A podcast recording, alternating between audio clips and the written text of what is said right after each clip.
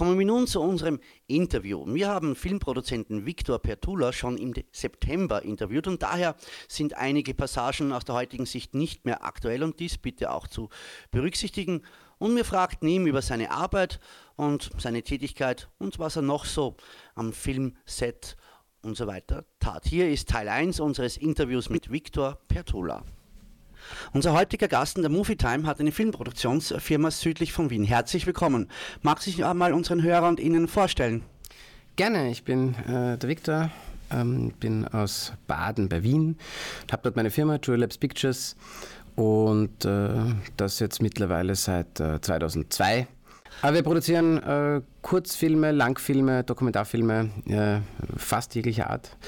Und ähm, unser, unser Hauptgeschäft sind tatsächlich Serviceproduktionen. Also das bedeutet, ähm, wenn Kamerateams bis hin zu großen Spielfilmproduktionen aus dem Ausland nach Österreich kommen, um in Österreich äh, zu drehen, dann brauchen die meistens eine lokale Produktion ihnen sozusagen hilft, äh, angefangen von Übersetzungen bis hin zu Genehmigungen zu organisieren, lokales Team, äh, lokales Equipment und sozusagen eine Rundumbetreuung zur Verfügung zu stellen. Wie sieht denn konkret eine solche Rundumbetreuung aus? Da muss man doch auch mit Behörden ähm, arbeiten, auch den, diesen ausländischen Firmen etwas behilflich sein aufgrund der Sprachbarriere und der Unkenntnis der hiesigen Gesetzeslage. Wie leicht oder wie einfach darf man sich das vorstellen bei einer Filmproduktion? Wie viel Aufwand ist es eigentlich? Naja, der Aufwand ist ähnlich einer nationalen Produktion. Also es gibt sozusagen in irgendeiner Form Vorgaben, äh, die es gilt umzusetzen, entweder in Form eines Drehbuchs ähm, oder eines Storyboards oder bei Werbungen auch oft mal einfach ein, ein Briefing, ein entsprechendes. Ähm, es gibt äh, bei Dokumentarfilmen ähm, dann oft mal nur sehr vage Angaben, also im Sinne von, es gibt jemanden, der interviewt werden soll und man muss dann oft mal auch eine Location dafür finden. Ja, und mit diesen Vorgaben startet man im Prinzip in den Organisationsprozess hinein. Also das heißt, äh, im ersten Schritt ist es sehr, sehr wichtig, einfach mit den Kunden gut zu kommunizieren, also sprich mit den ausländischen Produzenten und Regisseuren und Regisseurinnen, weil die haben ja auch oft gar keine Vorstellung, wie das hier ist. Ne? Also die kennen Österreich aus Sound of Music, die kennen Österreich aus dem dritten Mann. Und traurig aber war, das Neueste, was sie dann meistens kennen, ist äh, Before Sunrise. Ähm, und vielleicht noch die klassischen Klischees von Mozartkugeln über ähm, ja, das schöne Wien, von dem man so viel hört und, und sieht. Ähm, aber was das, wie jetzt konkret das Leben bei uns eigentlich abläuft und wie Produktionsleben bei uns abläuft, ist, ist oft, oft unklar. Also es geht einmal im ersten Schritt um eine Kommunikation zu erklären, okay, wie, wie, wie lang sind Vorläufe für Genehmigungen? Wie lang vorher muss man sich auf Dinge festlegen? Oft ist es auch gar nicht möglich, wenn jetzt aus äh, Los Angeles oder New York oder sonst woher ähm, da ein kleines Dokumentarfilmteam kommt, dass die vorher schon kommen, um sich mal die Locations anzuschauen. Das ist oft nicht möglich. Das heißt, es wird viel gearbeitet mit, mit Zoom, früher mit Skype. Ähm, mit WhatsApp und äh, natürlich auch mit vielen Fotos und, und, und da entsprechende Aufklärungsarbeit erstmal zu leisten. Wie darf ich mir das jetzt vorstellen beim behördlichen Vorgang? Ist es immer der gleiche Zeitraum, äh, bis die Behörde entscheidet oder ähm, gibt es da ähm, Unterschiede? Es ist ja nicht die Behörde. Also wir haben in Österreich ja sehr viele Behörden, die für eh alles zuständig sind. Und von dem ausgehend äh, muss man sich mal grundsätzlich danach richten, wer ist überhaupt für was zuständig drehe ich mit Kindern, äh, brauche ich die entsprechenden Behörden für die Einreichung von Kinderarbeit. Und da ist in jedem Bundesland gelten andere Vorlaufzeiten. Ähm, geht es um Drehgenehmigungen, ist die Frage, wem gehört die Location? bin ich in Wien, gehört das der MA46, gehört das dem Stadtgartenamt, äh, gehört das dem Forstamt, äh, ist das in Niederösterreich eine kleine Gemeinde. Also da gibt es Vorläufe von wenigen Tagen bis hin zu mehreren Wochen. Und genau darum geht es, das auch entsprechend richtig einzuschätzen und entsprechend richtig auch ins Ausland zu kommunizieren, damit die einfach wissen, okay, geht sich das überhaupt noch aus? Mhm. Mit welchen Firmen arbeitet ihr da zusammen? Habt ihr kleine äh, Produktionsfirmen oder arbeitet ihr auch mit großen äh, Hollywood-Studios zusammen? Quer durch den Gemüsegarten. Äh, also wir arbeiten da zusammen mit äh, Produktionsfirmen, die zum Beispiel für ähm, Disney Plus Dokumentarfilme umsetzen. Hulu ist ja auch ein Teil der Disney-Gruppe. Ähm, genauso wie Firmen aus England, äh, wie zum Beispiel direkt die BBC. Haben zum Beispiel letztes Jahr eine sehr spannende Produktion gehabt. Das war Top Gear, dieses Automagazin. Ähm, und das war direkt von der BBC produziert. Und die haben uns beauftragt, den Dreh in Österreich und Süddeutschland umzusetzen. Mhm. Wie lang darf man sich da vorstellen, dauert so eine Produktion? Ist das alles so genormt, so und so viele Tage oder gibt es da auch, ähm, dass man über diese Tage hinaus arbeiten kann? Naja, Filmproduktionen sind grundsätzlich ist keine gleich wie die andere. Also das ist wie wenn man fragt, wie viel kostet ein Auto oder wie viel kostet ein Haus. Ähm, das ist total davon abhängig, worum geht es, was ist der Aufwand und so weiter. Ähm, bei den Serviceproduktionen, das kann gehen von einem oder wenigen Tagen bei Werbungen oder bei kleinen Dokumentardrehs bis hin zu vielen Wochen bei äh, Spielfilmdrehs. Zum Beispiel bei der Magic Flute war der Gesamtdrehzeitraum acht Wochen, davon drei in Österreich. Mhm.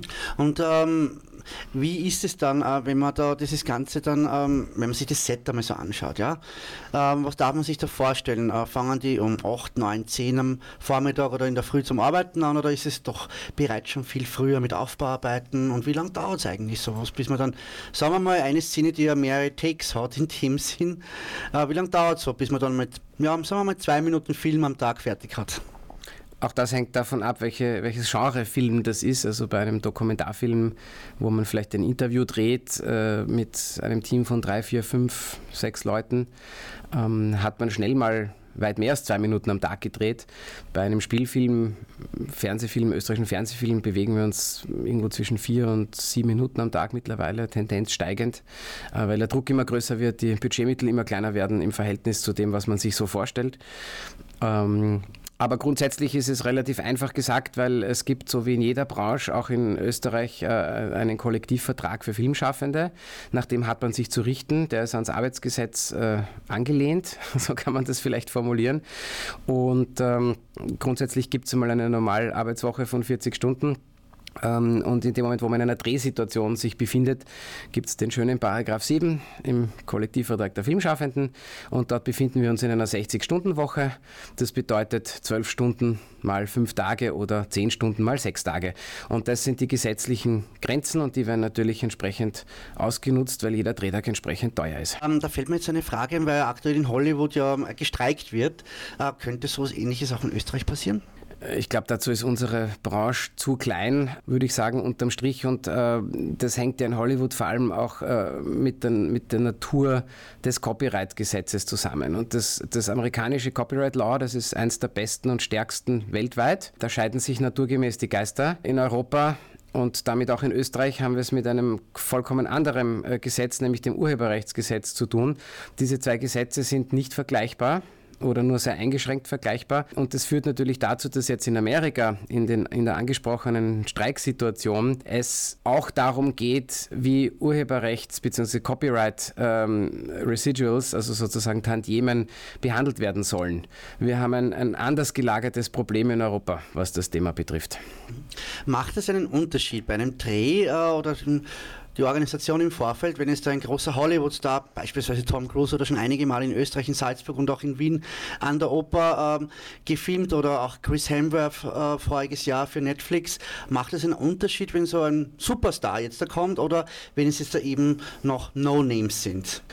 Eigentlich nicht, weil es sind alles Menschen, die ihren Job machen im ersten Rang. Äh, ich denke, wenn, wenn irgendwelche bekannteren mm, Schauspieler, Schauspielerinnen ähm, in Österreich drehen, muss man sich halt auch überlegen, wie man mit der Presse umgeht. Das muss man vielleicht weniger machen, wenn die Menschen niemand kennt. Ähm, und wenn man, äh, weiß ich nicht, im Brenner Basistunnel steht und Explosionen filmt. Also das ist dann halt unterm Strich äh, für die Presse im ersten Schritt vielleicht nicht so interessant, wie wenn Tom Cruise von der Staatsoper runterschwirrt. Am Ende des Tages gelten für alle die gleichen Gesetze und die gleichen Auflagen. Äh, abschließend die Frage zum Thema ähm, Support und so weiter. Welche aktuellen Filmproduktionen darf man denn von deiner Firma in der Zukunft oder aktuell auch erwarten? Ja, es ist jetzt gerade auf ähm, Disney Plus herausgekommen, eine, ein Projekt, an dem wir letztes Jahr mitgearbeitet haben. Ähm, das ist eine sehr spannende Geschichte über den Diebstahl des Sissy Stars äh, 1998 aus Schloss Schönbrunn. Das war sehr schwierig, hier an Informationen zu kommen. Da hat uns die amerikanische Firma auch beauftragt, hier Recherchearbeiten durchzuführen, weil sie sozusagen auch sprachlich gescheitert sind und an Archiven gescheitert sind. Ähm, und das ist eine True Crime, 90 Minuten True Crime äh, Dokumentation über den Gerard Blanchard, der seinerzeit diesen, diesen Sissi Stern, dieses, dieses, diesen Edelstein gestohlen hat, beziehungsweise Filme ausgetauscht hat gegen ein Exemplar aus dem, aus dem äh, Giftshop im, im, im, im, Museum. Das ist erst einige Wochen später überhaupt in Österreich aufgefallen. Und äh, spannenderweise wurde das dann bei seiner Verhaftung, nach seiner Verhaftung retourniert. 19, äh, 2008 kam das dann zurück nach Österreich. Ähm, das war so ein kleiner Kunstdiebstahlskrimi. Und Kollegen aus New York haben eine, eine, so eine True Crime Doku über die Lebensgeschichte von diesem Täter äh, gemacht und die ist jetzt vor ein paar Wochen auf Disney Plus erschienen. Ich glaube aber, dass es in Europa erst freigeschalten wird. Also es ist erstmal in Amerika rausgekommen. Ich nehme an, dass das jetzt bald kommt. Genauso vor kurzem rausgekommen auf National Geographic ist ein Projekt, das wir letztes Jahr auch betreut haben. Das heißt, es ist eine Folge der Serie Drain the Ocean über Udo Brocksch und die Lukona und den ganzen Fall dazu, wo natürlich auch hier in Österreich einiges gedreht wurde mit entsprechenden Experten und, und Menschen, die damals involviert waren. Ja, gleich hier bei uns mehr, aber auch mehr Persönliches in der Movie Time.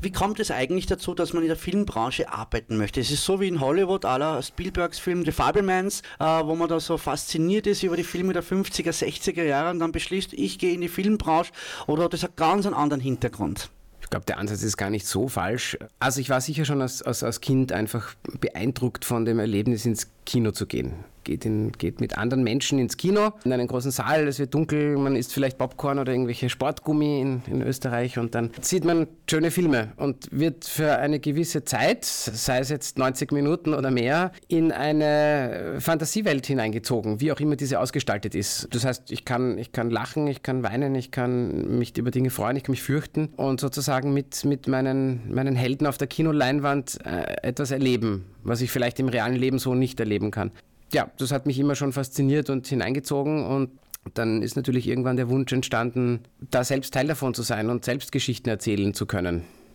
Das Geschichten erzählen ist eines der ältesten Erlebnisse oder Rituale, das Menschen haben. Also ich denke, unsere Vorfahren sind schon ums Lagerfeuer gesessen, wenn sie nicht gerade Höhlenmalereien ausgestaltet haben, äh, gab es sicher auch äh, dort Geschichtenerzähler. Die hatten vielleicht keine Kamera und keine Scheinwerfer und keine Mikrofone, aber die hatten sicher Schauspieler und die hatten sicher auch das Bedürfnis, andere Menschen in ihren Bann zu ziehen und äh, Geschichten erlebbar und greifbar zu machen.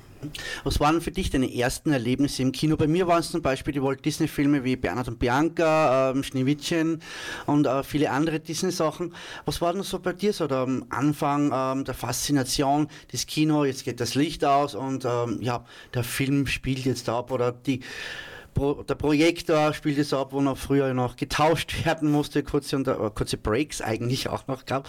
Was war denn für dich so deine, dein Einstieg in die Filmwelt? Also die, die ersten Filme, die ich mich erinnern kann, im Kino gesehen zu haben, äh, vorrangig mit meinen Eltern, vor, vor allem mit meinem Vater, der auch ein großer Filmfan ist, waren äh, Erich Kästner Filme. Emil und die Detektive, das Doppelte Lottchen, das sind so zwei Filme, an die kann ich mich erinnern. Und wie gesagt, dadurch, dass mein Vater auch Filmfan ist, habe ich auch viel Filme aus den, wie ich sagen, 40ern und 50ern immer wieder gesehen. Wir hatten auch keinen Fernseher ursprünglich zu Hause, also wir sind wirklich ins Theater und ins Kino gegangen. Das war so meine erste Berührung mit dem Medium. Ja, und wie war das dann, als du dann im Kino warst, dort gesessen bist? Ähm, wie hast du dich dann gefühlt? Was war das für ein Feeling? Ja, wie ich vorher schon gesagt habe, also das ist immer ein sehr spezielles und schönes Erlebnis. Äh, heute genauso wie, wie damals. Und eben auch, äh, wie ich dann selber so ein Teenager wurde und dann so Filme wie Zurück in die Zukunft äh, erschienen sind, äh, das waren schon, waren schon sehr beeindruckende Erlebnisse. Jurassic Park, Schindlers Liste. Also das Kino der 80er und, und frühen 90er Jahre hat mich da sicher am meisten geprägt und ich halte nach wie vor diese Filme und, und, und, du hast Steven Spielberg angesprochen, genauso wie auch dann George Lucas und andere Filmemacher waren da sicher beteiligt daran, diese Faszination zu entdecken. Gut, Steven Spielberg äh, und seine Magie aller ähm, Jurassic Park oder E.T. oder auch sein zweiter oder allererster Kinoblockbuster ähm, Jaws ähm, sind natürlich äh, faszinierende äh, Filme, die auch heute noch mitunter manchmal Schrecken einjagen können, manchen. Wobei Bruce mittlerweile, so hieß ja die Figur, ähm, harmlos gilt. Bruce kann man natürlich für alle Radiohörer und Ihnen in den Universal Studios in Florida live besichtigen. Äh, du hast die Filme der 80er Jahre angesprochen und bist ja selber auch Filmemacher. In den 80er Jahren wurde ja noch sehr vieles äh, ohne ähm, CGI und so weiter gemacht. Äh, würdest du sagen, damals oder auch in den 40er Jahren ähm, war das ein bessere Technik, besserer Umgang, ähm, klassisches oder reines Filmemachen im Vergleich zu heute? Nein, das würde ich nicht sagen. Ich glaube, dass die Zeit, die jeweilige Zeit, in der Filme gemacht werden, immer eine Qualität hat, wie man Geschichten erzählt und vor allem welche, welche technischen Möglichkeiten man hat. Ich glaube auch, dass in den Stummfilmzeiten äh, man vielleicht neue Techniken ausprobiert hat und sie dann vielleicht auch zu viel eingesetzt hat. Und äh, das sind vielleicht auch dann Filme, die wir jetzt gar nicht so am Radar haben. Und es gibt eben auch eben in den 80ern und wann auch immer Filme, die, die einfach auch funktionieren. Also wenn man jetzt, wie gesagt, nochmal zurück in die Zukunft hernimmt, äh, natürlich haben wir uns alle gewünscht, einen DeLorean zu haben und durch die Zeit reisen zu können oder ein Hoverboard. Natürlich sind das alles, äh, waren viel Practical Effects damals äh, das Gebot der Stunde, aber auch schon mit, mit, mit äh, Computerunterstützung. Also ALM hat ja damals auch schon schon, war schon von George Lucas gegründet und in den, in, den, in den Startlöchern. Man hat halt viel gedreht, viel dann übereinander gelegt und so weiter. Heute hat man Techniken zur Verfügung von Virtual Production Studios für Set Extensions äh, mit Unreal Engine und Game Engines. Man hat zur Verfügung Visual Effects ohne Ende. Auch da gibt es Projekte und Filme, die diese Techniken als kreatives Werkzeug sehen, so wie ich das auch tue, und das mit Bedacht einsetzen, wo das sozusagen dazu hilft, einen Film oder eine Geschichte oder eine Welt zum Leben zu erwecken.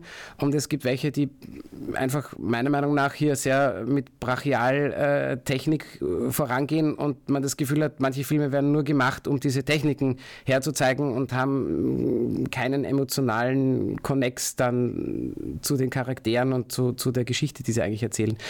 Aber wie gesagt, das glaube ich, das hat es zu jeder Zeit gegeben. Weil du gesagt hast, du bist schon als Kind äh, infiziert worden mit ähm, dem Virus Film und Kino. Äh, erzähle mal unseren Hörern und Ihnen, in welchen Kinos warst du? Da werden sicherlich einige dabei sein, ähm, die es ja gar nicht mehr, mehr gibt. Ja, jetzt höre ich mich wahrscheinlich schon wie mein Vater an, der, der mir immer erzählt hat, wie er im dritten Bezirk gab es, glaube ich, was 15, 16 Kinos und er ist in den, in den äh, 40er und vor allem dann in den 50er Jahren, also in der Besatzungszeit, dort von einem Kino zum anderen gependelt. Davon gibt es heute gar keins mehr. Ja, und in den 80er Jahren, also wo, war, wo waren wir? Wir waren ähm, im Kolosseum im Flotten zum Beispiel, das sind zwei Kinos, die mir jetzt einfallen, die es beide nicht mehr gibt. Das im Flottenkino, das war ja ein englischsprachiges Kino. Wir haben äh, im, im Flotten, im Heiden, das Heiden gibt es noch, oft Filme angeschaut und das Flotten ist jetzt, glaube ich, ein Hofer oder ein Mecki. Ich glaube, die ÖGK Wien ist da drinnen seit einigen ja, auch Jahren. Nicht besser. Ja. Aber ich muss auch sagen, ich habe 1985 dort Beverly Hills Cop gesehen, in Deutsch, also im Flottencenter. Im Flottencenter, es war ehemals auf der Marilfer Straße, äh, Höhe ähm, Zieglergasse bei der U3-Station. Richtig, genau, genau. Dann kommt man so rauf und geht dann dort, das ist so ein Eckgebäude.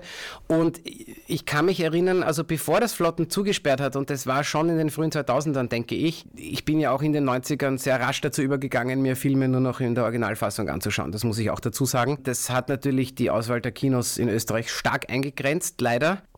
Das Burgkino spielt nach wie vor Originalfassungen und äh, das hat auch äh, zum Glück der, der, der, Stefan, der Sohn, übernommen vom, von seinen Eltern oder von seinem Vater und äh, hält diese Tradition weiter hoch. Und äh, das Heidenkino ist auch sozusagen noch allein, äh, alleinstehend.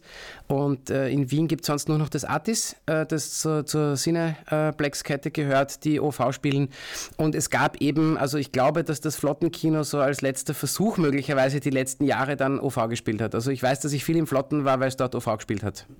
Ähm, zur Richtigkeit halber, weil auch das Kolosseum-Kino noch genannt worden ist, es war früher Ecke Nussdorfer Straße, Spitalgasse mhm. im 9. Wiener Gemeindebezirk und hatte am Ende, am Beginn war es ein Saal, dann waren es sieben Säle und am Ende, glaube ich, waren es acht Säle insgesamt, die das ähm, Kino hatte. Und ganz bekannt war das Kolosseum-Kino, die spielten in den 80er Jahren die meisten James Bond-Filme auch. Äh, unter anderem Sean Connery und, und Roger Moore. Äh, Würdest du sagen, ähm, im Vergleich zu den heutigen ähm, Kinos, so doch ähm, eigentlich ja die ganzen Cineplexe äh, aus dem Boden gestampft werden, äh, würdest du eher bevorzugen ein Flair wie von, von einem Cineplex, wie zum Beispiel jetzt einmal da in Wiener Neustadt oder auch äh, in Stockerau, oder im Vergleich ein kleines Kino? Was wäre dir da vom Flair angenehmer oder was ähm, würdest du bevorzugen? So komisch das klingt, ich mag beides. Es hängt auch ein bisschen mit dem Film zusammen, den man sich da anschaut und vor allem mit den Menschen, mit denen man gemeinsam dann ins Kino geht. Also Kino gehen geht es jetzt nicht nur um die Räumlichkeiten, sondern vor allem um die Gesellschaft. Äh, es, ist, es hat, viele Leute haben mittlerweile zu Hause ihre kleinen Heimkinos. Ne? Wir haben da irgendwelche Projektoren und Leinwände und, und so Round-Tonanlagen und wenn man da eine Blu-ray hineingibt, äh, dann äh, also technisch kann man sich das zu Hause auch schön einrichten, wenn man sich den Raum adaptiert. Kino hat ja immer auch was damit zusammen, äh, damit zu tun, wie man, wie man sich sozusagen mit, mit, mit anderen Menschen auch dann austauscht und dieses Gemein, Gemeinschaftserlebnis. Und ähm, ich bin zum Beispiel sehr froh, dass in Baden, ähm, wo ich auch meine Firma habe und lebe, das äh, ehemalige Beethoven-Kino, also ich kann mich noch kurz eine äh, Ausschweifung machen, also wie ich in Baden nach Baden gezogen bin. Ich bin ursprünglich aus Wien und wie ich dann äh, äh um 2000 herum nach Baden gezogen bin, gab es noch zwei Kinos in Baden und das äh, Beethoven-Kino hat sich gehalten, wie es eine Zeit lang, also war zuerst äh, privat betrieben, ist dann von der Cineplex-Kette gekauft worden. Das hat nicht sehr lang funktioniert, weil da einfach auch, glaube ich, kein Augenmerk drauf gelegt wurde, als große Kette mit großen Plexen dann einfach äh, hier irgendwie so ein Programmkino zu bespielen. Wurde dann geschlossen und ist dann eben äh, von den Betreibern vom damals schon existierenden Cinema Paradiso in St. Pölten übernommen worden. Und äh, ich war jetzt auch die letzten Wochen wieder öfter dort in, in Baden im Cinema Paradiso und das ist ganz toll verstehen uns mit den Besitzern gut, testen auch selber immer wieder Kinoausspielungen von unseren eigenen Filmen im, im Saal. Das ist wirklich ein Miteinander in der Filmcommunity. Es gibt dort eine Bar, es ist wirklich eine schöne Stimmung. Und das ist natürlich das schönere Kinoerlebnis, als jetzt vielleicht nach Wien zu fahren, am Parkplatz zu suchen, in irgendeinem Parkhaus, dann von, von McDonalds zu Burger King und anderen Fastfood-Ketten vorbeizuschreiten, um dann ähm, in einen vielleicht nicht so persönlichen Kinosaal zu gehen.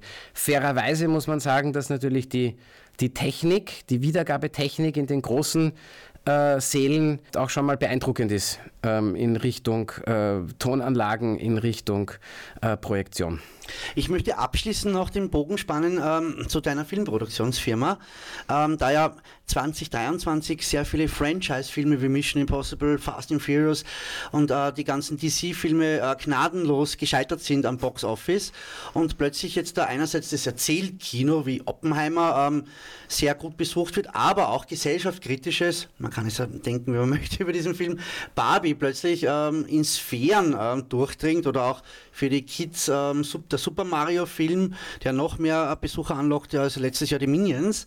Ähm, ist es, äh, merkst du das dann auch äh, mit deiner Firma, dass es da dann auch Veränderungen gibt in den Produktionen, was Inhalte von Filmen und so weiter dann äh, betrifft?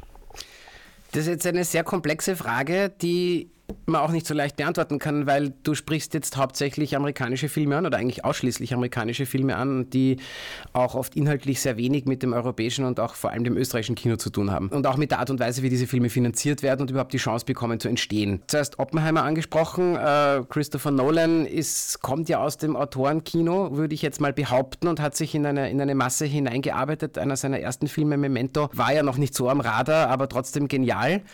Und ich würde sagen, Christopher Nolan ist auch ein Verfechter des Kinos, wie wir alle wissen, äh, dreht auf Film.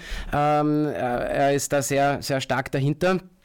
Und trotzdem ist Oppenheimer ein würde ich sagen, untypischer Christopher Nolan-Film, äh, weil er ja doch äh, in Richtung Biopic geht. Ich würde aber nicht so weit gehen und sagen, dass Oppenheimer ein Biopic ist. Also er hat da wirklich sehr schön diese, diese Nuancen reingebracht von seiner eigenen Handschrift und ich, ich mochte den Film sehr. Es ist auch sehr schön, dass sozusagen wieder viele Menschen ins Kino gehen. Wir haben ja eine Corona-Pandemie erlebt mit Lockdowns, mit Kinosperren und so weiter, wo wir uns alle als Filmemacher auch die Gedanken gemacht haben, okay, ist das jetzt der Todesstoß fürs Kino, wo eh schon keiner hingeht, weil alle zu Hause sitzen und Netflix schauen oder nicht. Und ich bin wirklich sehr, sehr froh, dass es äh, gelungen ist, hier eine Gegenbewegung zu erzeugen, äh, weil man wieder hinausgeht, weil man andere Leute treffen will, weil man ins Kino geht und weil auch Inhalte kommen, die kinowürdig sind.